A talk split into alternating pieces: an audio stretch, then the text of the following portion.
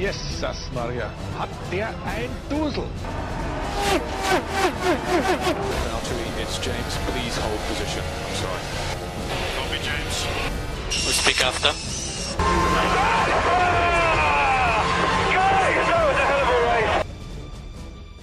Herzlich willkommen zum Racing Cast, Folge Nummer 2 in der Saison 2019. Nach dem Formel 1 Wochenende in Bahrain. Ähm, einiges zu besprechen nach dem Rennen. Begrüße wieder Maxi, mein Name ist Sebastian. Ja, moin auch von mir. Gut, dann würde ich sagen, gehen wir direkt rein äh, ins Formel 1 Wochenende in der Wüste von Bahrain. Ähm, nach Australien. Ferrari wollte und musste vor allem auch zurückschlagen. Und würde ich sagen, ist denen eigentlich relativ gut gelungen, oder? Könnte man so sagen, ne? Also irgendwie, ähm, ja, haben sie das Wochenende, also die, die freien Trainings haben sie dominiert, waren ja teilweise, was war das, eine Sekunde weg von Mercedes, wo man ja schon gedacht hat, äh, hat Mercedes jetzt, oder über eine Sekunde, weiß ich gar nicht. Ja, knapp. Ne? Jetzt hier erstes Training war Bottas 19 hinter, Hamilton 1,2 Sekunden sogar.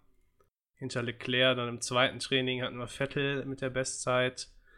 Da waren wir jetzt hier schon ein Stück näher dran. Hamilton äh, 600 und Valtteri, äh, nee, 6 Zehntel, nicht 600 6 Zehntel und Bottas 7 Zehntel. Und im dritten Training, ja, das sah ja dann ähnlich aus wie im zweiten. 7 und 8 Zehntel. Aber haben sie auf jeden Fall gut hinbekommen. Hatten sich ja irgendwo ein bisschen verrannt in Australien, was die Autoabstimmung angeht. Ähm, aber naja, wir beide hatten ja auch schon gesprochen während der freien Trainings, ne? Äh, hab dem Braten irgendwie nicht so ganz, nicht so ganz getraut. Äh, Nee. Deswegen, Mercedes lässt wieder äh, nicht, nicht alle oder deckt nicht alle Karten auf, so. Nee, ja, man hat so gedacht, entweder haben sie vergessen, die Sandsäcke vom Auto zu nehmen, oder äh, sie wollen tief stapeln, so von wegen, ja, Ferrari ist immer noch besser, ne? Ja, und hatte ja auch ähm, schon während des Qualifyings schon äh, Martin Brundle hat, glaube ich, Johnny Herbert interviewt, ich weiß es nicht, und selbst die haben auch gesagt, so, ja, lass uns mal bitte Q3 abwarten, bevor wir hier irgendwas zur Mercedes-Performance sagen. Also, ähm, denen traut irgendwie im Moment so gar keiner über den Weg, was das angeht. Ja, ja, also wie gesagt, es war, ähm, naja, eigentlich war es, wenn man jetzt nach den Tests guckt, war es erwartet. Wenn man nach den, äh, nach äh, Melbourne guckt, ähm, naja, wobei Melbourne ist halt nicht der Gradmesser. Ja, Und, richtig. Ähm, naja.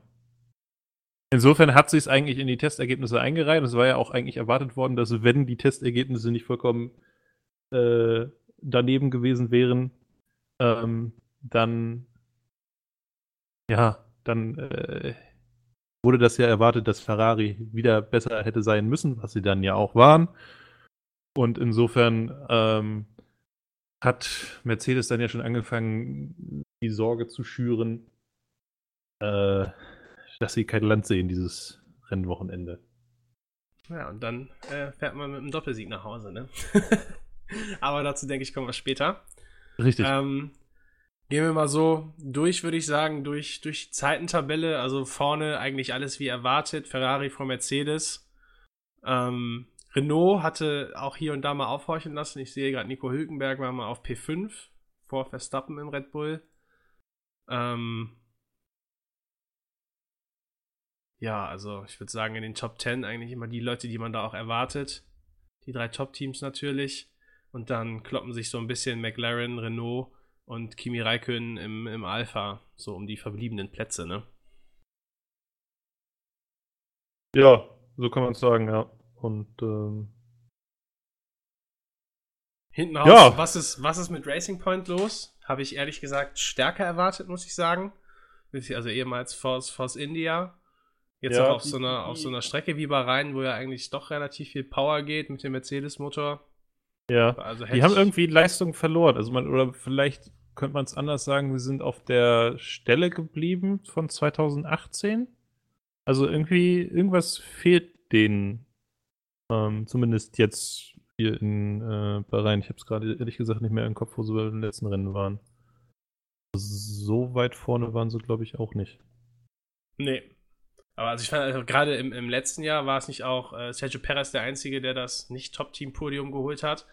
So, also weiß ich nicht, ob, wenn sie dieses Jahr, wenn sich nochmal so eine Chance auftut, ob dann, Racing Point das Team sein wird, was da was erben wird. Das glaube ich nämlich jetzt nicht. Also sie sind nicht mehr der, der Anführer des, des Mittelfelds, würde ich sagen. Nee, momentan würde ich das nicht sagen, das stimmt. Ähm, naja, schauen wir mal, wie es da. Ob die sich Ja. fangen, ob die da äh, Ausbaustufen zünden können. Oder ob sie da noch äh, ja, weiter hinterher trotten. Ja. Und dann natürlich ähm, hinten raus am Ende des Tableaus wieder die beiden Williams. Ähm, ist ja, glaube ich, wer, der ist doch, die haben doch jetzt äh, jemanden zurückgeholt. War es Patrick Head, den sie Ja. zurückgeholt haben? Ja, ne? Auch ein, ein Urgestein bei, bei äh, Williams. Ja, Auf jeden Fall schon dabei, als äh, Senna noch, noch äh, für Williams gefahren ist. Äh, mal schauen, was der jetzt da Der noch bewegen kann. Was da noch zu Jahre retten zehn- ist. zehn Jahre war der weg oder so, glaube ich. Halt, man kann gespannt sein, ob er das rumreißt, ne? Ähm, nachdem Paddy Lowe ja jetzt weg ist oder zumindest irgendwie Auf unbestimmte in der Zeit Pause Urlaub. ist oder äh, naja. Ähm, mal schauen. Ja, aber auch da äh, im Moment äh, bestätigt sich so ein bisschen der Trend George Russell konstant eigentlich immer vor Robert Kubica. Ja. Ähm, ich weiß gar nicht, ich habe jetzt gar nicht im Kopf, wie weit sie weg waren. Im, Im Qualifying sind sie gefahren. Russell eine 1,31,759, Kubica eine 1,31,799. Also sehr, sehr Also- eng beieinander. Ja. Aber es fehlen natürlich trotzdem, ja, noch so gute drei Sekunden, fast vier sind auf ganz vorne. Gut, da, das ist, denke ich, gerade nicht so deren Radmesser, aber auch auf Toro Rosso, auf Racing Point fehlen ihnen halt auch zwei Sekunden bis anderthalb Sekunden. Weiß ich nicht, ob man das überhaupt noch, überhaupt noch mal aufholen kann jetzt im, im, im Laufe der Saison. Ich denke, nur mit einem enormen finanziellen Aufwand und was man da so hört, steht es daher bei Williams auch nicht so rosig, ne, was, was, die, was die Finanzen angeht. Nee, schwierig. Es ist halt die Frage, was, äh, ob die da jetzt noch irgendwas akquirieren können an Sponsoren oder ähm, da denen ja auch die Millionen von Stroll weggebrochen sind, dadurch, dass der jetzt bei Racing Point ist. Muss man sehen, ob und wie die. Naja, ich weiß nicht, ob es schon um- ums Überleben geht, aber auf jeden Fall, ähm, naja, wenn man äh, die ganze Saison so hinterherfahren würde, das wäre. Das wäre Ja. hart. Ja. Gerade für das, für das Williams-Team. Ja. Die ja, glaube ich, nach McLaren und Ferrari das erfolgreichste sind. Ne? Ja, genau. Das ist schon, schon ein Brett, was sie dann zu bohren haben. Also, puh, da weiß ich nicht so. Nicht so genau, ob sie da nochmal rauskommen. Ich würde es mir wünschen, ich war eigentlich immer, immer ein Williams-Freund. Ähm, große Fahrer, auch mit einem meiner, meiner Lieblingsfahrer, die da mal gefahren sind, mit Ralf Schumacher, mit Ayrton Senna, Juan Pablo Montoya. Ähm, traurig, auf jeden Fall sehr, sehr traurig. Ja, waren ja auch, ne, nicht, also waren als Williams erfolgreich, dann hatten sie ja auch große ähm, Autohersteller mit dabei, ne, BMW Williams. Ich meine, die sind ja nicht unerfolgreich gewesen, aber in den letzten Jahren ist halt, aber ich glaube, das haben wir auch im letzten Podcast schon Ja. so gesagt, also die sind halt echt momentan Ist der Wurm drin. nicht gut. Genau. Ja, hat ja auch, glaube ich, wer war es? Ralf Schumacher, meine ich, hat gesagt, dass wohl der Führungsstil auch in dem Team noch sehr, sehr veraltet ist, sehr, sehr veraltete Strukturen, was so Entscheidungsgewalten und so angeht. Und ähm, da scheint wohl einiges auf der Strecke zu bleiben. Aber wir beobachten das weiter. Äh, können dann jetzt vielleicht, wo wir gerade schon bei Williams sind, über Robert Kubica nochmal sprechen. Da gab es kleine Aufreger mit einem Interview mit Jacques Villeneuve. Ich weiß nicht, ob du es gelesen hast, der äh, quasi sagt, dass es eine Schande ist, dass Robert Kubica in der Formel 1 fährt, weil die Formel 1 quasi unerreichbar sein sollte für, für so gut wie jeden Menschen. Und es sei dann irgendwie ein schlechtes Signal an alle, wenn jemand wie Kubica, der jetzt in seinen Worten diese Behind oder eine, eine Behinderung hat, ähm, äh, in, der, in der Formel 1 fährt. Und das findet er dem nicht würdig. Finde ich ein bisschen hart Ja. ausgedrückt, muss ich sagen.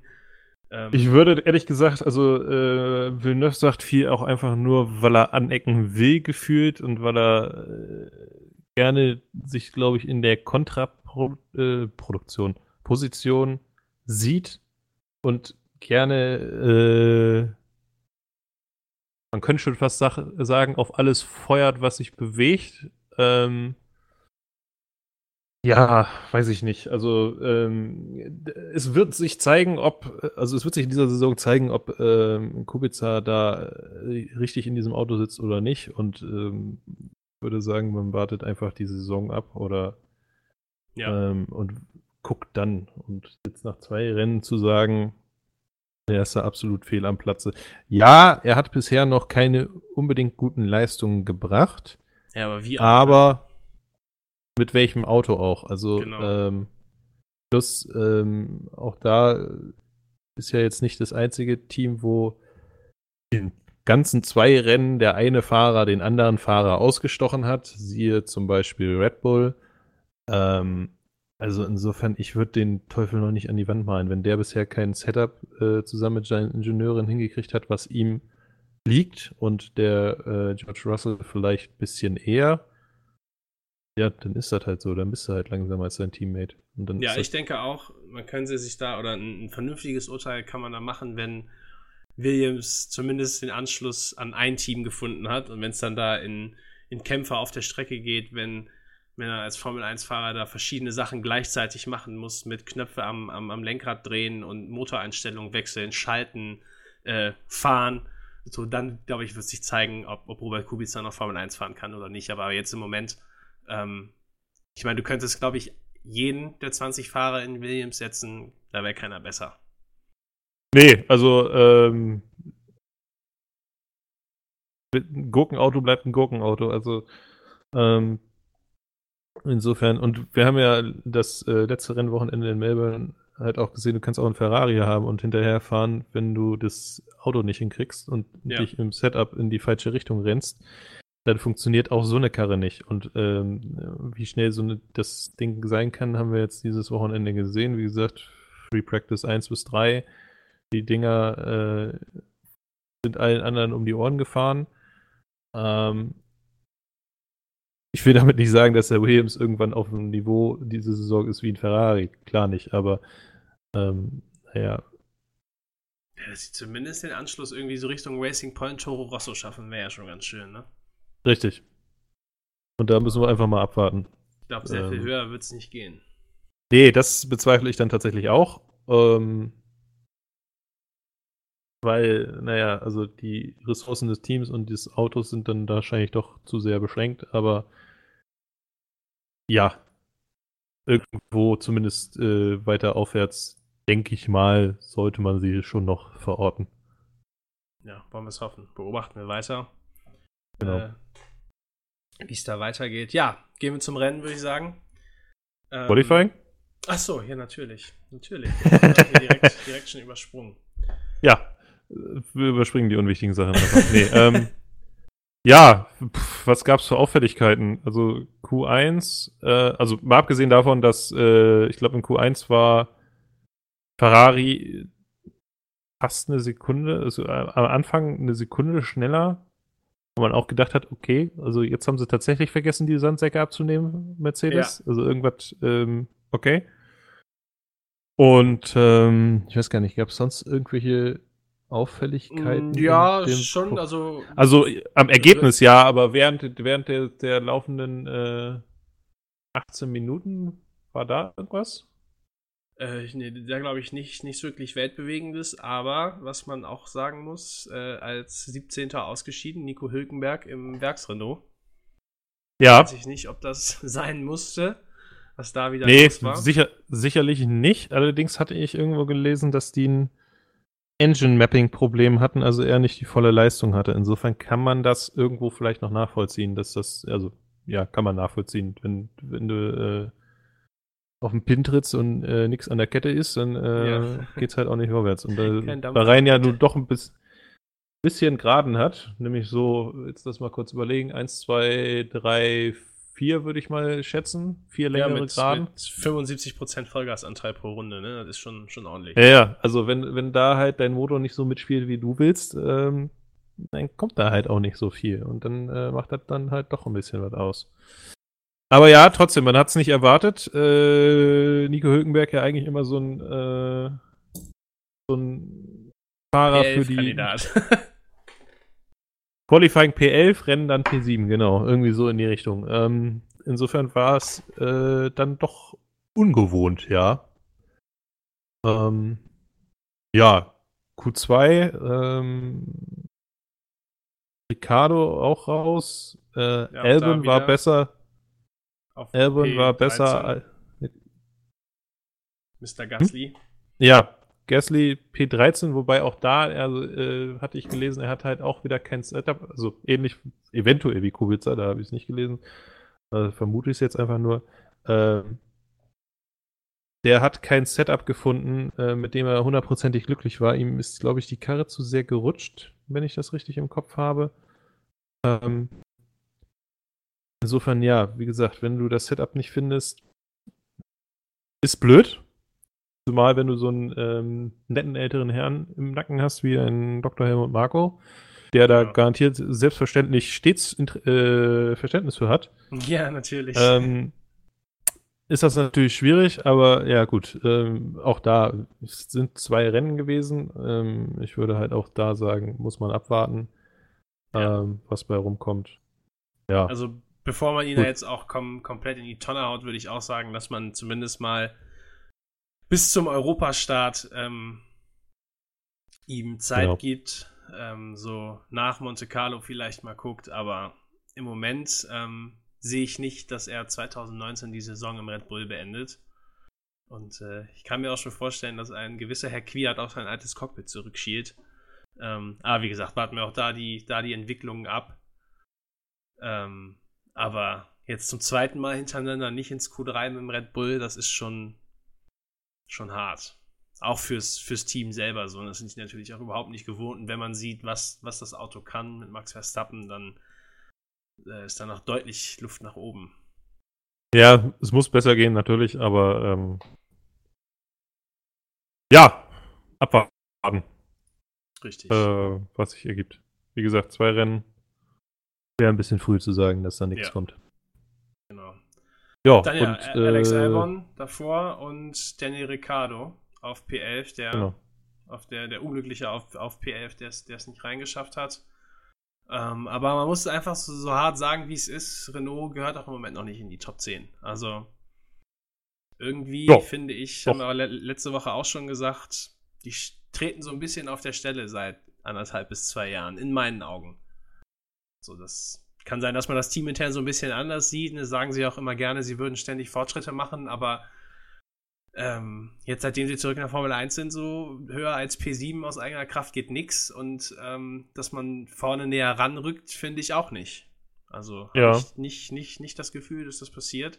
Hat sich Ja, vor viel erhofft mit der, mit der Ricardo-Verpflichtung, aber Vor allem, wenn wir mal kurz überlegen. Ähm, Renault fährt logischerweise Renault-Motoren. McLaren fährt Renault-Motoren.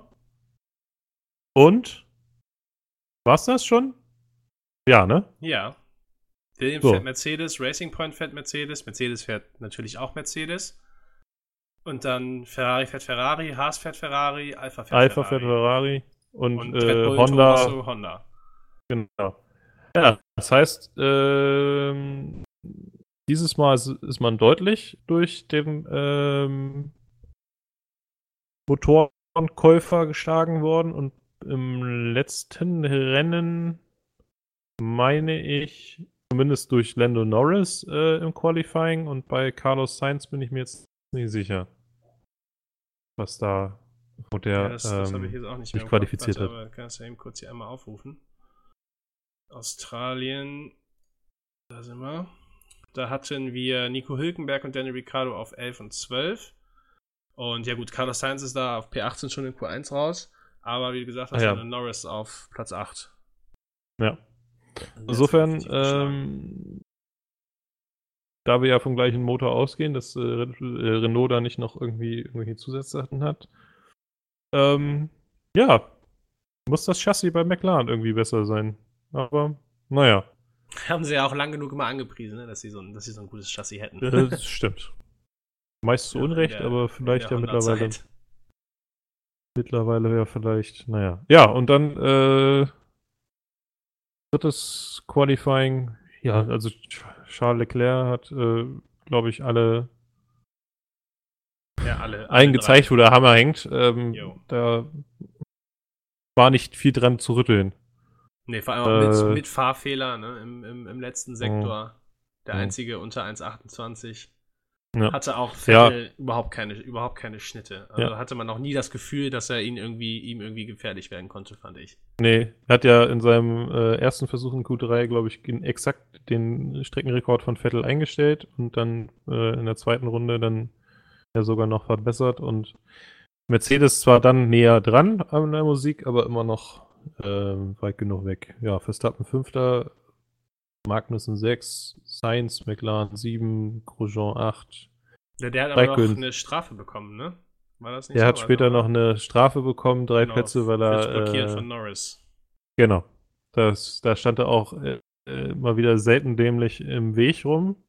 Ähm, liegt wohl daran, hatte ich im ähm, Kommentar gehört, ähm, dass Haas wohl das einzige Team ist, das deren Fahrern nicht sagt, wenn von hinten jemand Schnelleres kommt.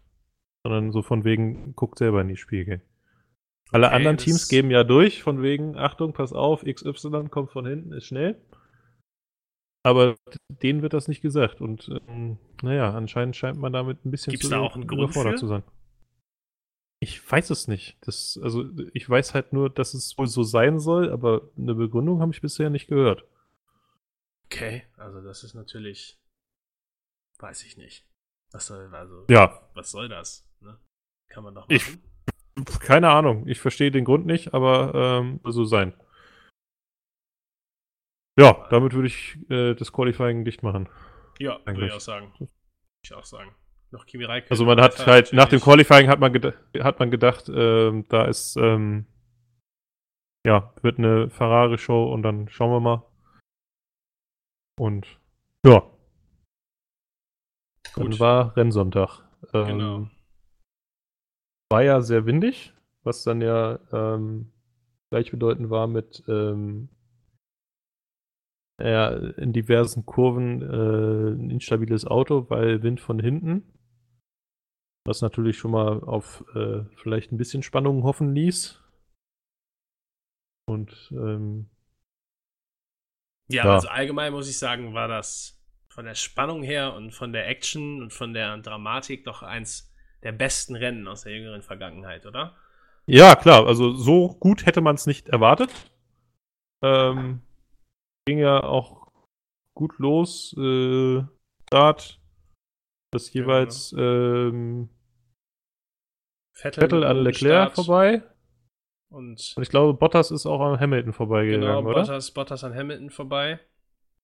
Äh, Verstappen auch fast an Hamilton vorbei. Mhm. äh, durch das erste Kurvengeschlängel durch. Und ähm, was hatten wir? Wir hatten eine, eine Berührung mit dem Force India, ne? der dann diesen riesen Funkenschlag da verursacht hat. Ähm, Und Grosjean, wer und- sonst? Ja, natürlich, ne? unser crash Ähm, Jean. Ähm, stimmt, genau. Da hatte, hatten wir dann diesen Funkenflug, wo dann einer, ein Fahrer direkt hintergefahren ist. Das sah sehr schön aus in den Kameras. Ja. ähm, genau, deswegen war ein Racing Point und Grosjean, äh, Perez war's, ähm, relativ unter ferner Fuhren. Ähm, ja. Ähm, war erstmal ein guter Start, versprach schon einiges. Zumal dann äh, ein paar Runden später Leclerc ähm, Der direkt mal mit, mit dem Funkspruch durchkam, ne? Am Quicker Guys. ja, genau. Äh, Äh, Druck Quicker Guys, auf, dann- auf Vettel. Hm? Hat gut, gut Druck gemacht so auf, Mhm. auf Vettel, was ja eigentlich auch von vielen Experten, was ja vor der Saison verschrien wurde und gesagt wurde, ja, nein, also Ferrari lässt hier nicht racen und Leclerc klar Nummer Ja. zwei, Vettel ist Nummer eins, mit dem muss sie auf den WM-Titel gehen. Ähm, Wäre es so, hätten sie das auf jeden Fall anders gelöst und äh, finde ich aber gut. Also Naja, aber sagen wir so, ähm, sie haben es prinzipi prinzipiell anders lösen wollen, weil diese Szene von wegen einem Quicker Guys ging ja noch weiter. Er hat dann den Funkspruch bekommen, alles klar, bleibt zwei Runden hinter Vettel. Und zumindest nachdem im TV-Bild dieser Funkspruch kam, wie viel verzögert der ist, weiß man ja immer nicht genau, ähm, ist er dann drei Runden später, äh, drei Runden, drei Kurven später an Vettel vorbeigezogen. Ähm, also so ganz an die Ansprache hat er sich auch nicht gehalten. Aber das sind dann, glaube ich, auch Rennfahrer, das, ähm, ja. Wenn man, dann so auch wie irgendwann auch bleiben. irgendwann mal Weltmeister werden will, dann muss man das auch machen. Ja. Ja. Also, Ganz ehrlich, wenn Ja. ich schneller bin, dann pff, Eben. drauf gepfiffen. ne, gibt's ja auch noch die, hier die Szene Mighty 21 mit Ja. Vettel und, und Weber in Malaysia vor Ja, sechs, sieben Jahren oder so. Ähm, also so, sollte sich Da Vettel sich darüber dran. aufregen, dann, dann muss man ihm eigentlich nur, nur diese Szene einmal Nee, hat er sich, glaube ich, auch nicht. Also, aber es war halt äh, nochmal zu sehen, dass ähm, ja, er eigentlich die Ansage bekommen hatte, ähm, bleibt mal zwei Runden hinter Vettel, dann sehen wir weiter. Und ähm, das ist dann nicht ganz passiert. Aber, naja. Ja, und Ja, dann hinter, äh, hinter den beiden ähm, hatte er dann Bottas, meine ich, dritte, vierte Runde, äh, einen dicken, äh, einen dicken Verbremser in der ersten Kurve, Genau. wodurch dann Hamilton und auch Verstappen durchgerutscht sind. Richtig? Für, eine, für einen kurzen Moment zumindest äh, Verstappen. Und ähm, ja, dann, dann lief es eigentlich erstmal so dahin, Genau. würde ich sagen, bis äh, zu den ersten Boxstops, wo dann. Genau, dadurch, dass, dadurch, dass ähm, Leclerc an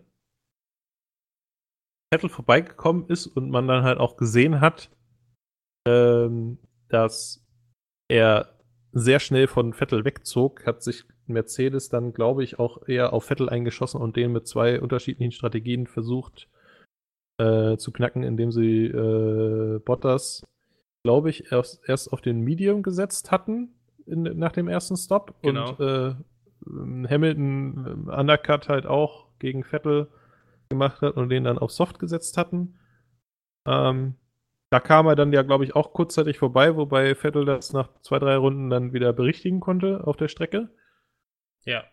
Ähm, ja, dann plätscherte das, also was heißt plätscherte das Rennen so vor sich her, also zumindest was vorne anging, plätscherte es so vor sich her. Allerdings waren im Mittelfeld ja trotzdem äh, mehr als genug Zweikämpfe und war schon, also es war ein sehr unterhaltsames Rennen. Ja, würde ich auch sagen. Hatten auch einige, einige Berührungen. Ne? Giovinazzi einmal den Quiert. Ja, ich will, hat er ihn abgeräumt? Also ich fand das, ich habe mich zuerst, als ich das das erste Mal gesehen habe, dann im, im äh, TV-Bild, wo es dann hieß, äh, Strafe für Giovinazzi, dachte ich so, warum? So, der Quiert ist dem noch ins Auto gefahren, aber er hat da im Prinzip eine, eine Lücke gesehen, wo eigentlich keine war. Also die Kurve gehörte definitiv Quiert und Ja. das, das hätte er nie im Leben geschafft, da, Ja. da, da noch rumzukommen. Von daher Äh, äh, ähm, war das schon okay. ja. Und ja, dann ging es eigentlich so weiter, dass Hamilton richtig Druck gemacht hat auf, auf Vettel oder war das nach dem zweiten Boxenstopp schon? Das war nach dem zweiten Boxenstopp. zweiten also, Boxenstopp schon. genau, ähm, da haben, hat Mercedes ihn, also das Boxenstopp-Fenster ist gerade aufgegangen. Ähm, sie hatten wohl als Taktik gehabt, naja, wenn der war irgendwie drei, dreieinhalb Sekunden hinter äh, Vettel, meine ich. Ähm, und als Leclerc reinkam, hat- Mercedes reagiert, um dann Hamilton auch gleichzeitig in der gleichen Runde reinzuholen, weil sie wussten, dann kann Vettel nicht reinkommen. Gut, der, naja, ne? Der muss dann noch eine Runde fahren. Und insofern kam äh, Hamilton dann da wieder äh, ran an Vettel und konnte dann ja den Druck ausüben und hat halt den Medium-Reifen auch wesentlich besser zum Arbeiten gebracht oder schneller ins Fenster gebracht. Und äh, Vettel ist ja, glaube ich, die ersten paar Runden da quasi nur rumgerutscht und ähm, ja, dann äh, waren die beiden da äh, sehr nah beieinander und hintereinander und ähm, Ja, war auch ein, auch ein cooler Fight. Also ri- richtig Ja, ja. gut zum, zum, zum Zuschauen. genau. Und ähm, dann ist das mal wieder passiert, was Vettel letztes Jahr schon sehr, sehr häufig passiert ist. Ähm, er Richtig. hat es mal wieder übertrieben, das Auto überfahren und sich gedreht. Dabei ja anscheinend noch irgendwie den, den Frontflügel angehauen.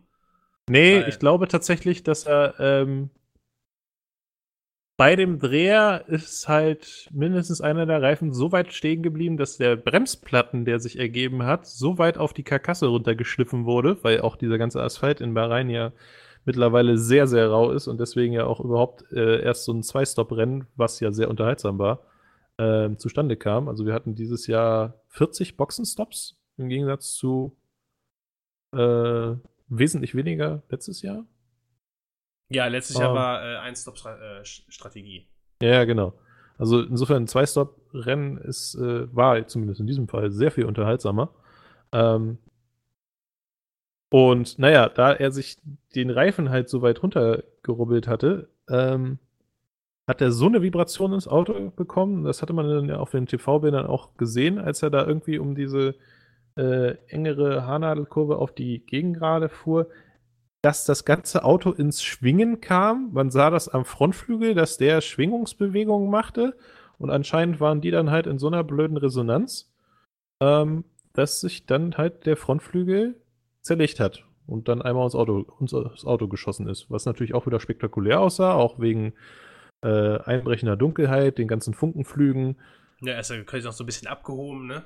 Ja, ja klar. Das, das ist, ja ist ja komplett über seinen Frontflügel drüber geflogen. Ähm, hätte auch noch böse ausgehen können. Also der hätte auch, äh, wenn der unterm Unterboden geblieben wäre, der Flügel, oder ähm, sonst noch was kaputtgeschlagen hätte, hätte er auch irgendwas von der Aufhängung wegreißen können.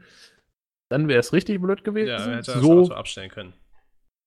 so war es insofern noch Schadensbegrenzung, dass er noch an die Box fahren konnte, neuen Frontflügel und dann weiterfahren konnte, obwohl er natürlich dann mit halber Runde äh, äh, bescheidenen Reifen plus kein Frontflügel, also war Das dann halt auch War gelaufen, also nach vorne. richtig. Ganz vorne ging dann eigentlich nichts mehr. Ne? Richtig, insofern- darum, ähm, das, das Mittelfeld zu überholen und letzter von den Besten zu sein, so in, in Anführungsstrichen. Genau. Heißt also P5. Genau. Und ähm, ja, da hat man schon gedacht, na toll, äh, Ferrari äh, so gut äh, das ganze Wochenende und dann äh, verschenkt es der eine. Ähm, da vorn liegend oder nicht ganz vorn liegend, aber ähm, doch in aussichtsreicher Position liegend. Ähm, durch einen Fahrfehler, ja. Und dann ging das Leid aber noch weiter. Richtig, dann kam es dann kam's nochmal dicker. Ähm, für, für Charles Leclerc dann der Funkspruch von wegen, irgendwas stimmt mit dem, mit dem Motor nicht, hört sich komisch an. Und ähm, dann hieß es ja zuerst, MGUH wär, wäre kaputt gewesen, aber ähm, Ja, MGUH, Turbo. zu sein. MGUH, Turbo oder sonst was. Ich glaube, nach dem Rennen hat der äh, Binotto. Binotto war richtig, ne? Ja, Ähm, meine ich gesagt, dass sie auf einem Zylinder Probleme mit der Verbrennung hatten. Also im Zweifelsfall hatten sie einen Fünfzylinder laufen. Wobei der Motor dann ja auch in den Fail-Mode geht und dann offensichtlich ja auch schon keine Energierückgewinnung mehr lief, weil die Leuchten gingen ja auch nicht mehr an am Ende der Geraden. Ähm, insofern Hinten am Heckflügel die, ne? Genau, die, genau die. Ähm, insofern, ich glaube, es ist noch nicht endgültig raus, oder zumindest haben sie es noch nicht berichtet, was nun das Problem mit dem Motor war. Ähm, ich denke mal, aber das wird man dann vor China spätestens erfahren, weil Ferraris Plan war ja, da der Motor zumindest nicht gänzlich kaputt ist, äh, den zumindest im Freitagstraining zu fahren, um zu gucken, ob wie gut der halt noch funktioniert oder der ist Ja. jetzt momentan, glaube ich, nach äh, Italien geflogen worden. Da wird er untersucht und dann wird man, denke ich mal, ähm, bis zum Rennen in China gehört haben, was denn jetzt mit dem Motor passiert ist. Ja, und dann dadurch- Mercedes, ne? Mal wieder zur richtigen Zeit, am richtigen Ort. ja, ähm, die Hausaufgaben gemacht, das Auto hält. Und dann aber natürlich Ja. war ja auch Charles Leclerc irgendwo so, so ein bisschen der, der tragische Held. Man hat es auch gesehen, als Hamilton ihn überholt hat, kam so ein bisschen sowas wie eine entschuldigende Geste, dass er ihn da jetzt noch überholt. Ähm, tat einem schon leid, aber Formel 1 ist wie so viele andere Sportarten auch ein Ergebnissport. Und ähm, von daher Mercedes, P1 und 2, alles richtig gemacht.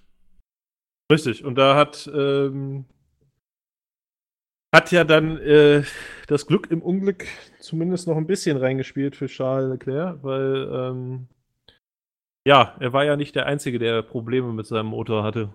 Genau, da gab es noch das, den Doppelausfall von, von Renault. Ähm, ganz, ganz komische Geschichte, wie ich finde. Hat so gewirkt, wie als wenn jemand per Fernsteuerung einfach auf den Ausknopf gedrückt hat und Ja. beide Autos abgeschaltet hat. Ähm, Richtig. Die sind ja innerhalb von, ich glaube, zwei, drei Kurven oder sowas, ne? Ähm, Ähm, ja, also Beide stehen Hülkenberg, geblieben. genau, Hülkenberg ist, ähm, ist der Motor geplatzt auf der äh, Start- und Zielgeraden. Also der muss irgendeinen Motorschaden gehabt haben.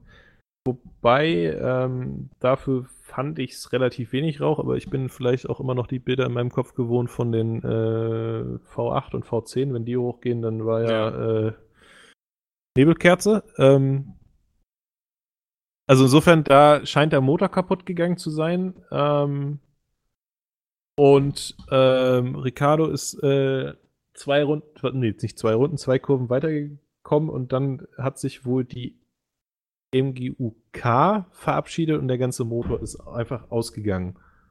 So habe ich das ähm, gelesen. Sah natürlich ein bisschen komisch aus.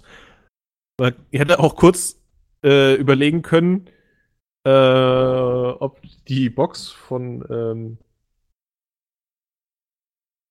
von Renault äh, sozusagen eine Fernabschaltung bei Hülkenberg hätte machen wollen und das aus Versehen bei äh, Ricardo gemacht hat. Man weiß es nicht, nein, aber ähm, es soll wohl die MGUK kaputt gegangen sein und dann hat sich der ganze Motor irgendwie ausgeschaltet. Ja, also, also da ganz, ganz komisch aus und das war dann, wie du schon gesagt hast, die Rettung eigentlich für Charles Leclerc, weil Verstappen kam ja von hinten und ähm, der hätte ihn definitiv noch bekommen. Also Ja. ähm, dann wär, hätten wir wieder das Podium gehabt wie in Australien, ne? Nur mit einem anderen Sieger, aber mit Hamilton, Bottas und Verstappen. Aber Richtig. so hat Charles Leclerc zumindest noch sein erstes Formel 1 Podium bekommen. Ähm, Wenn auch nicht das, was er eigentlich hätte bekommen sollen, ja, aber er hat immerhin das bekommen, da das Safety Car dann ja rauskam und das Rennen. ja, bis wobei ich zum mich Schluss- da aber auch, auch wieder frage, ähm, wie, viel, wie viele Runden waren, waren noch zu fahren, als das passiert ist? Sechs, sieben? Mit den, mit den beiden Renaults? So, das Könnte Auto sein, von ja. Hülkenberg hatten sie ja schnell weg, aber wie, hat das dann wieder bei dem, bei dem Ricardo-Auto äh, so lange gedauert? Also ich hätte gerne noch mal ein bisschen Rennaction gesehen, also auch wenn es zum Nachteil von Leclerc gewesen wäre, aber Ja. jetzt wo alle noch mal so eng beieinander sind, glaube ich, auch so wie Bottas drauf ist dieses Jahr, ähm, hätte es auf jeden Fall noch mal drauf angelegt und äh, ein, zwei Mal versucht, an Hamilton vorbeizukommen. Also Das hat hätte mich so- auf jeden Fall gewundert, so was, was war da los? Warum haben die das Auto da nicht schneller wegbekommen? Und da Ja. ja zwei, drei Runden vor Schluss hast du dann gesehen, alles klar, die haben es direkt komplett aufgegeben, Auto stehen lassen, stand dann da auf der Wiese und da war dann eigentlich klar, alles klar, es geht hinterm Safety Car zu Ende. Ja. ja, wobei, also ähm, die Warnlampe oben am Auto, die ja dafür da ist, zu zeigen, ob ähm, dieses ganze Hochvolt äh, ähm, sicher runtergefahren ist und man das Auto sicher anfassen kann, ohne gleich ein Gewicht zu bekommen und in dem Sinne Gewicht zu bekommen, dass das halt schon lebensgefährlich ist, ähm, hat definitiv angezeigt, dass das Auto nicht sicher ist. Insofern sind die ganzen Marshalls ja auch mit ihren riesen ähm, Handschuhen, die das Ganze dann ja etwas sicherer machen, diese Karren anzupacken, äh, in diesem Zustand ähm, dahin gelaufen und haben den halt, glaube ich, auch nicht bewegt bekommen. Also, weil es gibt ja von außen diesen Knopf, dass man das Auto in äh, neutral schalten kann. Der scheint ja vielleicht dann auch nicht funktioniert zu haben. Vielleicht ist das Getriebe blockiert. Das heißt, du konntest das Ding nicht schieben. Du kannst das Ding auch schlecht schieben, weil halt das, die Elektronik sagt, äh, äh, fass mich bitte nicht an. Ja, Insofern ist das Ganze natürlich schwierig. Und wenn die dann da in der, in der Kurve zwei Autos zu bergen haben, oder naja, auch nicht ganz in der Kurve, weil das eine war auf der linken Seite, das andere auf der rechten Seite von der Auslaufzone. Ich weiß halt nicht, wie viele Kräne die da stehen haben. Und ich weiß halt auch ehrlich gesagt nicht, ähm, inwieweit, das wäre jetzt halt, weiß nicht, ob man, inwieweit man das rausfinden kann. Wenn das Auto anzeigt, dass es nicht sicher ist und potenziell unter Spannung steht, wenn du es dann mit einem Kran hochhebst und damit eventuell das, das nicht sichere Auto über äh, die ähm, die äh, Leinen des Krans ähm, sozusagen über den Kran erden würdest, wobei, naja gut, der Kran hat, also ob die Leinen elektrisch leitend sind, einerseits, ob dann Ja. hat, steht das Ding auf Reifen, naja gut, das sind wir dahingestellt. Aber inwieweit du das Ding dann da halt bergen darfst oder vorgeschrieben ist, nee, das birgst du dann nicht. Das muss erst irgendwie elektronisch safe sein und anzeigen, dass es zumindest nicht mehr rot blinkt. Keine Ahnung. Ähm, Ja, vielleicht weiß ich nicht. Tue ich den Marsch jetzt da jetzt ein bisschen unrecht, aber also, das hat mich auf jeden Fall gewundert und so ein bisschen in Anführungsstrichen geärgert, weil äh, wäre bestimmt noch mal cool, cool geworden. Coole zwei, drei Runden. Ja, natürlich. Also da wäre dann noch mal äh, richtig was los gewesen. Äh, wie gesagt, Bottas, zumindest nach seiner Ansage, er ist der neue, das neue Ich, was man jetzt in dem Rennen irgendwie wieder nicht ganz so gesehen hat. Ähm, ja, äh, wäre sicherlich noch mal interessant geworden. Verstappen wäre auf jeden Fall noch an Leclerc vorbeigekommen. Ob er dann noch weiter nach vorne gekommen wäre, weiß ich nicht. Wage ich dann aber auch zu bezweifeln. Ähm, ja, nee, also interessant war es schon. Oder wäre es schon gewesen, aber ähm, ich denke, das war auch ein bisschen versöhnlich wenigstens für Charles Leclerc, Ja, dass er das dann zumindest Fall. sein Podium noch gehalten hat. Also ist ja auch offiziell Fahrer des Rennens geworden. Ja, Und, äh, zu das, Recht. Das hat er Sicht. auf jeden Fall auch, auch verdient. Also er hatte alle in Ja. Grund und Boden gefahren. Ähm, da kam Ja. keiner hinterher. Von daher, das geht schon in Ordnung. Ja, dann Ja, Best of the Rest, Lando Norris auf Platz 6, in McLaren auch eine, eine, eine starke, starke Leistung, würde ich sagen. ja. Ähm, vor Kimi Räikkönen im Alpha, dann Pierre Gasly auf 8. Dann haben natürlich jetzt alle von dem, von dem Doppelausfall von Renault profitiert, meine ich. Natürlich. Die Renaults waren weit vorne, oder? 6 und 7 Die oder Renault- 7 und 8. Ja, 6 und 7 meine ich. Also, Genau. ähm, sind ja alle zwei, zwei Plätze nach vorne gekommen und dann haben dadurch auch Sergio Perez auf Platz 10 noch einen Punkt bekommen und Alexander Albon, glaube ich, seine ersten Formel 1 Punkte gemacht auf Platz 9. genau. Ähm, ja, geht in Ordnung, wobei man auch da jetzt wieder sagen muss, Pierre Gasly auf 8, ganze Rennen nicht gesehen, aber hatten wir ja auch schon im, im Qualifying, ne? Ja. Ähm, Wo, wobei, Da- ähm, ich glaube, Ricardo war gar nicht auf 7 oder so, weil der war schon im Rückwärtsgang, weil der hat nur einen Stop gemacht und dem, seine Reifen waren durch. ja, ich, ich ich meine, er war aber noch in den Top 10. Also da war Also in den Top 10 war er noch, aber er war nicht äh, da 6, 7 rum noch, meine ich. Ähm, Ja, das, das kann sein, aber ja. gut. Ja, also, aber wie gesagt, insgesamt war es ein sehr unterhaltsames Rennen. Ähm, ja, müsste sich jetzt langsam die Frage stellen bei Renault, also jetzt Doppelausfall wegen Motor. In ähm, Australien ist Sainz der Motor geplatzt. Richtig? Richtig. Drei Motorausfälle in zwei Rennen bei vier Autos. Das ist eine schlechte Performance, ne? Vor allem, ähm, wenn das jetzt, sagen wir mal, im Rennen 16, 17, 18 passiert, dann sagt ja vielleicht auch keiner was, ne? Aber das sind fabrikneue Fabrikate, die da zum Einsatz kommen und Ja, im ersten Rennen den ersten, jetzt im zweiten Rennen wieder zwei, dann noch beim Werksteam beide ähm, kaputt gegangen, wo es ja noch besser passen sollte zwischen Motor und, und, und Chassis und Kühlung und was weiß ich nicht, was da Ja. alles dazugehört. Ähm, ja, Renault, würde ich sagen, ist im Moment, was die Hersteller angeht, äh, auf Platz 4. Also da machen Honda, Mercedes und Ferrari einen wesentlich besseren Job. Zumindest was die. Zuverlässigkeit angeht, ja, ja, klar. Ja, und wir Ähm. hoffen, dass sie das irgendwie wieder in, in, in den Griff bekommen. Ja, schauen wir mal. Also ich habe leider noch nichts gelesen darüber, äh, ob es irgendwelche, ob es schon irgendwelche Ursachen gibt, die bekannt sind, aber ja, schauen wir mal. Ja, und dann würde ich sagen, können wir das Rennen eigentlich auch zumachen. Ja, Ich gucke gerade nochmal durch die Liste. Äh, ja, wie du gesagt hast, ne, die Einstopper, keine Chance. Kevin Magnussen war auch auf einer Einstoppstrategie. Ist als 13. ans Ziel gekommen. Und ähm, Lance Stroll im Racing Point auf 14 und dann die beiden Williams runden das Ganze ab. Ähm, ja, machen wir das Rennen zu. War genau.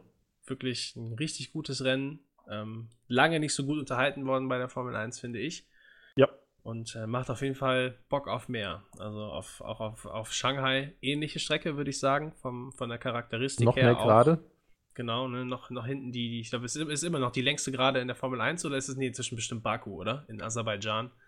Könnte Baku Mit- sein, ich bin mir nicht sicher. länger. Aber auf jeden Fall, ähm, wenn äh, das äh, Ganze in Bahrain äh, Gradmesser war, dann dürfte eigentlich Ferrari wieder vorne liegen. Irgendwann, irgendwo hatte ich auch die Analyse gelesen, ähm, ich weiß nicht, ob es über das Qualifying oder, oder die freien Trainings war, äh, wo Mercedes die Aussage getätigt hat, ja gut, äh, in den Kurven sind wir meist schneller als Ferrari, aber auf den Geraden verlieren wir so unglaublich viel. Die haben so viel Leistung irgendwo gefunden oder wiedergefunden, dass die da nicht hinterherkommen. Und dann äh, sehe ich, wenn sich das bewahrheitet, sehe ich für äh, Mercedes da schwarz in China, beziehungsweise halt müsste Ferrari eigentlich wieder vorn sein. Aber Ja. lassen wir uns mal überraschen. Ich meine, Melbourne hatte man die äh, das Ganze auch nicht so erwartet. Mal gucken, was Ja. sich so entwickelt. Würde ich auch sagen. Ähm, ja, was hat die Formel 1 dann noch in den letzten Tagen zum Bieten gehabt? Die, die Young, Young Driver Days oder Young, Young Driver Testfahrten ähm, waren ja stark in den Schlagzeilen. Endlich wieder ein, ein Schumacher im Ferrari. Mick Schumacher Ja. ist, ich glaube, wir nehmen heute am Mittwoch auf, gestern gefahren, ne? Dienstag. Richtig, Genau, heute im Alpha, gestern im, im Ferrari. Richtig, Äh, war natürlich ein mediales Highlight. Also richtig. Hat Wurde, ja glaube ich, ein bisschen. gut, gut abgeliefert, so, ne? Von den, von den Zeiten war es okay. Und, Von den ähm, Zeiten war es okay. Also er wäre jetzt, glaube ich, wenn man es mit dem Qualifying vergleicht, ähm, nicht so weit vorne gewesen. Ähm, Ne, eine 1,30 irgendwas ist er gefahren, ne? Also wäre so, so um so Platz Ja, 13, 14. glaub ich, wär das so gewesen. 1,29,9 meine ich. Ich guck gerade mal. Wäre äh, im Endresultat zugegebenermaßen, also jetzt nicht Q1, Q2, Q3 einzeln aufgelistet, wäre auf P16. Aber ähm, in den Trainings, äh, in den Trainings, in dem Test, wo es ja jetzt auch nicht unbedingt um Qualifying Performance geht, sondern doch eher um Autoentwicklung, ähm, äh, andere Tests, da war er jetzt, glaube ich, auf Platz 2 hinter Verstappen, wenn mich nicht alles täuscht. Ähm, Ja. Gestern, heute weiß ich ehrlich gesagt nicht, da habe ich die Ergebnisse noch nicht angeguckt. Äh, aber ja klar, also vor allen Dingen mediale Spektakel, ne? Ein Schumacher im Ferrari, ähm, dann natürlich auch noch mit äh, der Lackierung von seinem Helm da, die ja auch ein bisschen Ja, das haben die, die, die Schumachers, äh, die scheinen da alle den, den gleichen Helmdesigner zu haben. Das war ja schon bei Michael und Ralf so, dass ähm, Ja, ja, also das ist ja Michael auch. in Rot, Ralf in, in Gelb, so, aber genau das gleiche Design. Jetzt Mick Schumacher hat ja so ein bisschen gelb- gelb-grün, ne? Ja, ja, ich Und glaube. Und Auch der Sohn von Ralf, David, äh, fährt, meine ich, auch ein ähnliches Design, aber mit ein Ja. bisschen mehr Blau. Ich bin Ja. mir aber, aber, aber nicht ganz sicher bei, bei David Schumacher, aber Mick Schumacher, ja, definitiv. Das ist das äh, klassische Schumacher-Helm-Design, was da gefahren Richtig. wird. Ja, gut, aber wer auch, also man kann verstehen, auch aus Marketinggründen natürlich wieder, warum man das so macht. Also, Na klar, Ja. natürlich. Ne, Man kann halt, wie gesagt, bei ihm nur hoffen, dass das alles äh, funktioniert, dass er sich nicht zu wild machen lässt, weil ähm, richtig. man könnte das, glaube ich, so ungefähr damit vergleichen, wie als wenn der Sohn von Ayrton Senna Formel 1 fahren würde. Also ich denke, Richtig. so Michael Schumacher und Ayrton Senna kann man ja irgendwo auf, auf einer Stufe sehen, jetzt was Erfolge und Fahrkönnen und, und so weiter Ja. angeht. Ähm, so würde ich sagen, schon die beiden größten des, des Sports oder der, der jüngeren Geschichte in der Formel 1. Von daher ähm, kann nur hoffen, dass ihm das alles nicht, nicht zu Kopf steigt, er trotzdem seinen Weg weitergehen kann, jetzt in der Formel 2. Und Richtig. dann mal schauen, wie ihn dann irgendwann wahrscheinlich in den nächsten, ich würde schätzen, zwei, drei Jahren erst im Sauber und dann vielleicht im Ferrari, beziehungsweise im Alpha und dann äh, im Ferrari sehen. Ja, ich hoffe, man lässt ihm Zeit. Also, ähm, er soll sich in Ruhe entwickeln. Er hat ja jetzt äh, er, gerade erst den Aufstieg äh, von der Formel 3 in die Formel 2 gemacht. Ich hoffe, man, dass man ihn jetzt nicht, also natürlich ist er, äh, war er in der Formel 3 ein guter Fahrer. Natürlich äh, erstes Wochenende Formel 2, ähm, dass er nicht alle gleich in Grund und Boden fahren kann, ist auch irgendwo klar, zumal da einige Leute, glaube ich, seit drei Jahren fahren Ja. die darin halt natürlich wesentlich mehr kennen. Ähm, wie gesagt, man sollte ihn einfach ein bisschen Zeit lassen, lass ihn sich dran gewöhnen. Der ist schon ein guter Fahrer und dann wird das alles laufen. Zumal, wie gesagt, ein Schumacher, allein der Name ähm, macht wahrscheinlich irgendwie ein, zwei Zehntel schneller. Gefühlt, ja. Ähm, also insofern, die sollen ihm ein bisschen Zeit lassen. Ich hoffe, das äh, kommt so und dann äh, geht das alles seinen Gang. Und dann haben wir auch irgendwann wieder einen Schumacher in der Formel 1. Ja, das denke ich auch. Also gab ja vor allem in, in Italien einige, ich würde sagen, Käseblätter, ähm, die ich ja schon Vettel jetzt auch in seinem letzten Vertragsjahr bei Ferrari, die schon geschrieben haben, ja, Mick Schumacher nächstes Jahr im Ferrari und so weiter. Aber Ja, das sehe ich nicht das- und ich glaube, das nee. wäre auch nicht förderlich.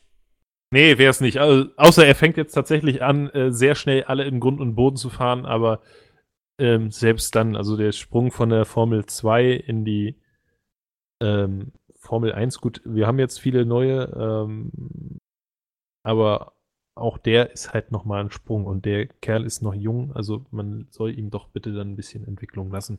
Ja, denke ich auch.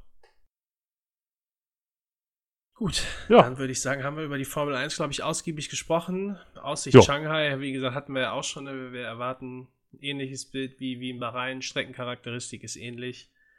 Enges Mittelfeld, vorne ganz klar Ferrari, Mercedes und dann Red Bull, Schrägstrich, Verstappen. Mal gucken, was, Genau. was Gasly auf die Beine bringt, aber Richtig. ähm, dann können wir die Formel 1 nämlich, glaube ich, zumachen. Ja. Und nochmal rechts und links ein bisschen gucken, was so passiert ist. Genau. Hatten interessantes Rennen eigentlich in der IndyCar äh, auf dem Circuit of the Americas in Austin, wo die Formel Genau. 1 auch fährt, wo man mal so den direkten, Anführungsstrichen, Performance-Vergleich hatte. Richtig. Ähm, Hattest du das Rennen gesehen?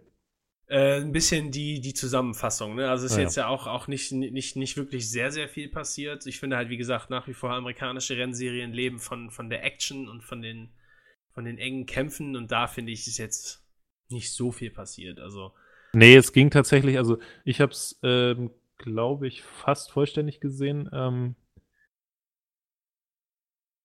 was natürlich, also einerseits ähm, erstmal zur Strecke an sich, es ist, fand ich es schwierig, dass ähm, die IndyCar gesagt hat, Streckenlimits gibt's nicht. Ihr könnt fahren, wo ihr wollt, was man vor allen Dingen in der vorletzten Kurve gesehen hat. Die sind da quasi einmal außen über den Parkplatz gefahren. Das sah ein bisschen sehr befremdlich aus. Also ich finde immer noch, ja, okay, es gibt diese ganzen ähm, Auslauf-Parkplätze äh, aufgrund von Sicherheit, weil so ein Ding nun mal äh, erwiesenermaßen ein Auto besser abbremst, als wenn es sich irgendwie ins Kiesbett schaufelt und anfängt sich zu überschlagen. Aber ähm, ja, ob man das tatsächlich freigeben muss, ich weiß es nicht. Also das fand ich irgendwie ein bisschen befremdlich. Gut, das mag natürlich jetzt mein europäischer Blick auf das Ganze sein. Ähm, dass die Indica, wie du schon sagst, ist mehr so Action und äh, ja, aber Ja, es, es wird da ja auch einfach nicht, einfach nicht so viel taktiert wie in der Formel 1. Ja, diese, Nee. diese Möglichkeiten gibt das Regl- Reglement beziehungsweise das Auto gibt das einfach nicht her. So, es Nee, sind, es sind halt Einheitsautos, äh, die müssen eigentlich alle grundsätzlich die gleiche Anzahl an, an, an Boxenstops machen, weil sie sonst die, die Distanz nicht schaffen. Wird nämlich noch nachgetankt bei der IndyCar. Ja. Ähm, das, Ja, aber das dann- lebt, lebt von, von, von Gelbphasen, weil ja für jede Gelbphase auch äh, das Safety Car rauskommt. Es lebt Ja. davon, dass immer wieder alles zusammengestaucht wird, dass es da Rad an Ja. Rad durch die, durch die Kurven geht. Und das ist dann, finde ich, auf so welchen Strecken dann, das kommt natürlich alles aus der Historie mit den Ovalen, weil es da so gemacht werden muss. Vor allem mit, den, mit dem Safety Car, aber dann auf so einer langen und großen Strecke wie, wie, wie in Austin äh, hat sich das irgendwo alles, finde ich, ein bisschen zerlaufen. Aber es hat ja auch ein, auch ein Rookie gewonnen, ne? Also das darf man auch nicht, darf man auch Ja, nicht aber auch äh, der, ja, richtig, Colton Hurter.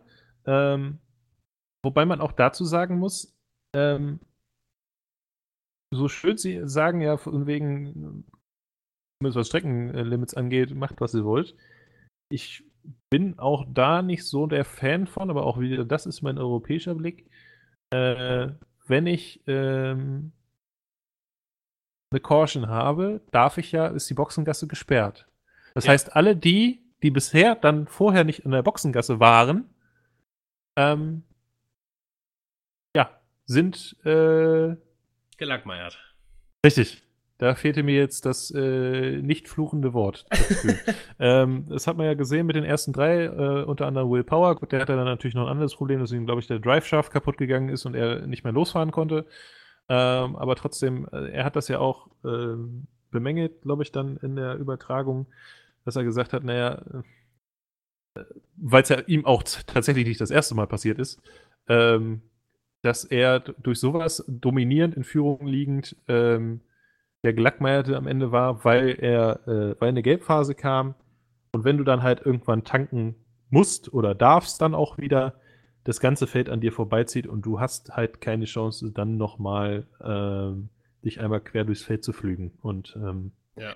ja, ich weiß, also ich verstehe den anderen Ansatz im Gegensatz zu Formel 1, wo man ja bei einer Gelbphase oder in dem Fall Safety Car ähm, jederzeit reinkommen kann und da dann eher einen Vorteil davon hat. Aber ähm, weiß halt auch nicht, ob das der richtige Weg ist, da zu sagen, zu sagen naja. Ja, äh, ich finde, sie kann es zumindest streckenabhängig machen. Ja, ich finde also auf, auf Ja. normalen Kursen macht das relativ wenig Sinn. Auf dem Oval kann ich es verstehen. Ja.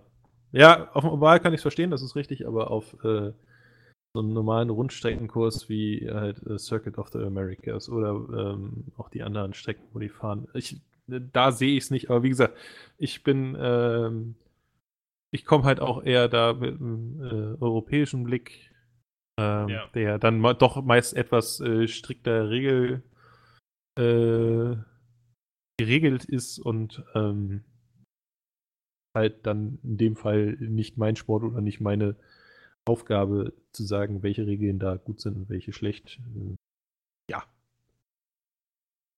Ja, geht jetzt, glaube ich, auch weiter in der Indica auf einer normalen Strecke in, beim Alabama Grand Prix, Barber Motorsport Park.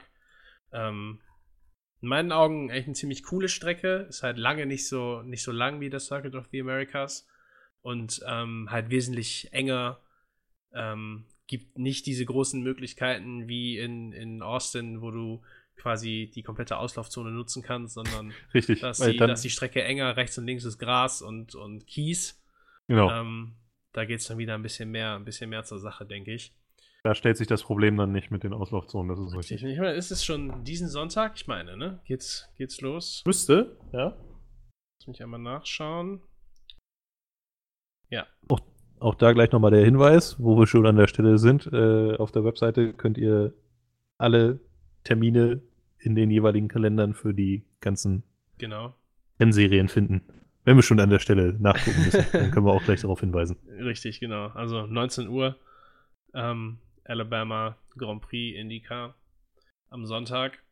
Ja, werde ich mir, denke ich, angucken.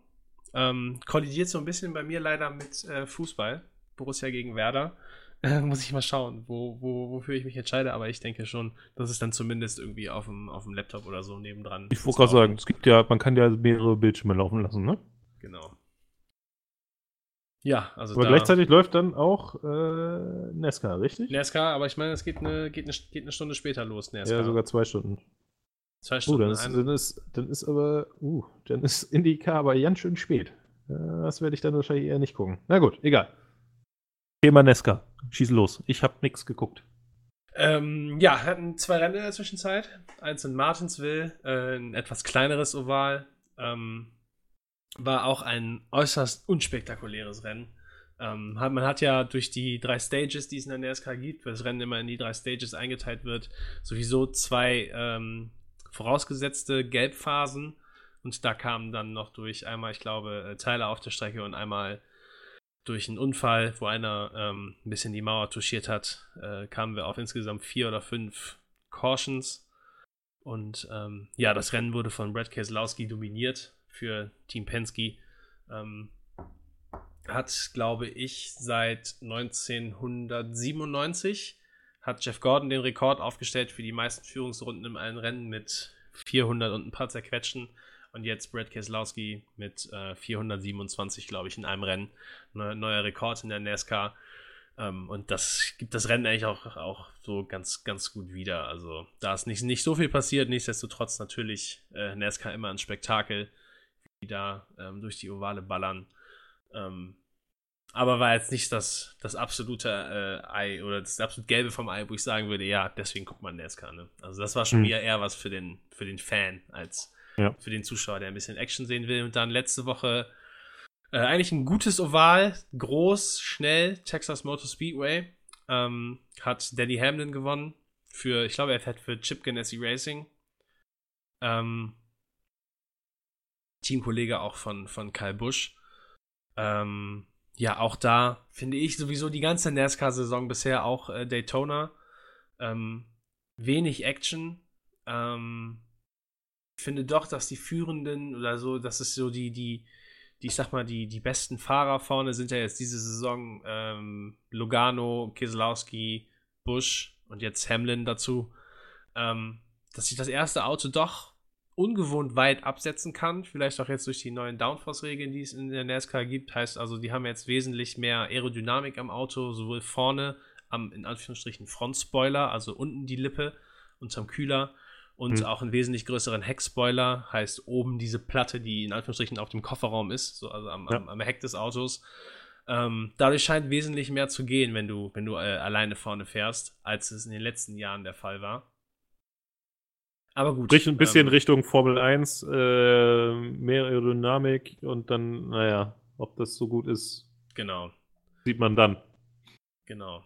Ähm, natürlich kommen die, die Highlight-Ovale kommen noch, ne, mit, mit Ja. ähm, Indianapolis, mit Talladega, ähm, Pocono. Das ist natürlich so immer so, so ein bisschen die, die Highlights der Saison, die ich auch eigentlich jedem nur ans, ans Herz legen kann. Sowohl in NASCAR als auch in IndyCar. Da ist natürlich immer richtig was los. Ähm, das dauert aber noch ein bisschen. Also wir haben jetzt nächstes Rennen äh, ist auf dem Bristol Motor Speedway. Das kleinste Oval, auch nett gesagt, The Last Coliseum.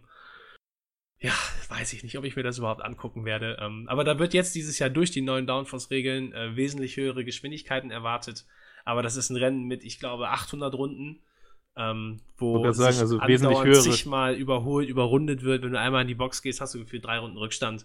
Äh, das ist mir halt einfach zu, weiß ich nicht. Also das ist Ich mir würde sagen, dann, also, wenn du, da habe ich sagst, keinen Nerv drauf. wesentlich höhere Geschwindigkeiten in Bristol ist das, glaube ich, nicht das Ausschlaggebende, weil die da gefühlt, äh, ja, also Gas und, oh, gerade vorbei, Bremse. Gas und, oh, schon wieder vorbei. Also, hm.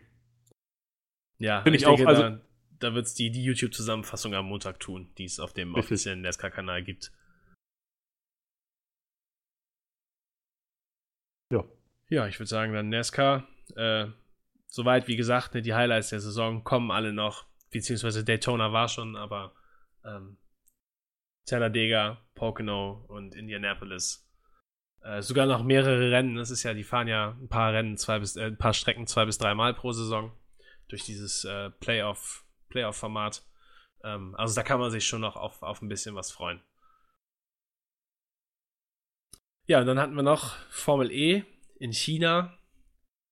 Ähm, Habe ich auch kurz reingeguckt, beziehungsweise auch eine, auch eine Zusammenfassung gesehen auf Eurosport. Ähm, wie ich letzte Woche schon gesagt habe, ich werde mit der Serie einfach nicht warm. So, dass das. Ich weiß nicht warum, aber es fühlt sich einfach total befremdlich an. Ähm, ist viel passiert. Ich kann mich ehrlich gesagt gar nicht mehr richtig erinnern. Ähm, das, was mir absolut im Kopf geblieben ist, ist ein Problem mit einem, ich meine, es war ein BMW, der stehen geblieben ist. Und die Marshalls haben, ich glaube, geschlagene acht oder neun Runden gebraucht, um dieses Auto von der, von der Strecke zu kriegen. Und ähm, dadurch war, war natürlich dann auch die, die, die komplette Spannung, was den Energieverbrauch angeht, hinten raus äh, genommen, weil dann jeder Energie sparen konnte in seinem Auto. Und dann sind sie in Anführungsstrichen wie einer Perlenschnur äh, hinterher äh, ins, ins Ziel eingefahren. Ähm, ja, war in meinen Augen nicht sehenswert. Ähm, ich werde mit der Serie nicht warm. Schauen wir mal. Also, Gab es nicht sogar einen Rennabbruch deswegen, weil sie, ja, äh, ja, also das weiß ich nicht. Äh, höchst professionell. Genau, li liegt vielleicht jetzt auch daran, dass sie ja, dass sie ja quasi nicht auf, auf vorgefertigte Strecken gehen, sondern halt immer neue Wege versuchen zu gehen und durch Städte fahren und weiß ich nicht, natürlich gibt es dann da unerfahrene Marshals, aber ich finde, dass sowas, sowas muss, muss besser gelöst werden. Also auch ähnlich, was ich schon in, in Bahrain gesagt habe, ich finde im Jahr 2019 muss das nicht mehr passieren. Ne? Von daher, Nee, ja, Formel E. Mal schauen. Ich glaube, die fahren jetzt als nächstes in, ähm, na, Moment. Rom. Mal schauen. Genau, in Rom. Ähm, auch wieder ein Stadtrennen, nicht auf einer traditionellen Rennstrecke. Kommt dann auch mal zu einer, Wochenende. Zu einer, ja, stimmt, genau, am 13., ne? Ja. Richtig. Kommt dann auch zu einer etwas, in Anführungsstrichen, christlicheren Zeit. Nicht um 5 Uhr morgens wie der China Grand Prix, sondern, Genau. oder E-Prix, Entschuldigung, E-Prix, China E-Prix. Ähm, 12 Uhr der Italien E-Prix in Rom. Ähm, wenn ich dran denke, wie gesagt, werde ich auf jeden Fall wieder reinschalten. Ich gebe sowas, geb, geb sowas ja immer wieder, immer wieder eine neue Chance, aber ähm, Schauen wir mal. genau, ich glaube jetzt nicht, dass es mich groß packen wird, wenn ich ehrlich bin. Gut, damit haben wir alles erstmal soweit abgedeckt, ne? Also, äh, Kurzausblick, jetzt am kommenden Wochenende äh, NASCAR Bristol und IndyCar in Alabama. Ja. Und danach das Wochenende Shanghai Formel 1, Formel E in Rom. Mit Sicherheit auch wieder was mit NASCAR. Die fahren ja quasi. NASCAR, ich gucke gerade, Richmond Raceway sagt mir jetzt persönlich erstmal nix. Und Hm, allerdings nein. IndyCar am äh, 14., also an dem Ta äh, China Grand Prix Tag sozusagen, Grand Prix von Long Beach. Also den kann man sich dann auch auf jeden Fall geben. Ja, auf jeden Fall. Long Beach auch eine coole Strecke. Auch ein Stadtkurs, ne? Das ist keine. Ja, genau. Ja. Ähm, und auch eigentlich immer ein sehr cooler Kurs. Ist zwar auch wieder typisch amerikanischer Stadtkurs, aber ähm, nee, das, das, das ist doch eine, eine relativ gute Strecke. Da schauen wir mal, was sich da dann ergibt. Ja. Das würde ich auch sagen. Okay. Dann Gut. haben wir alles besprochen, würde ich sagen. Ähm, Genau.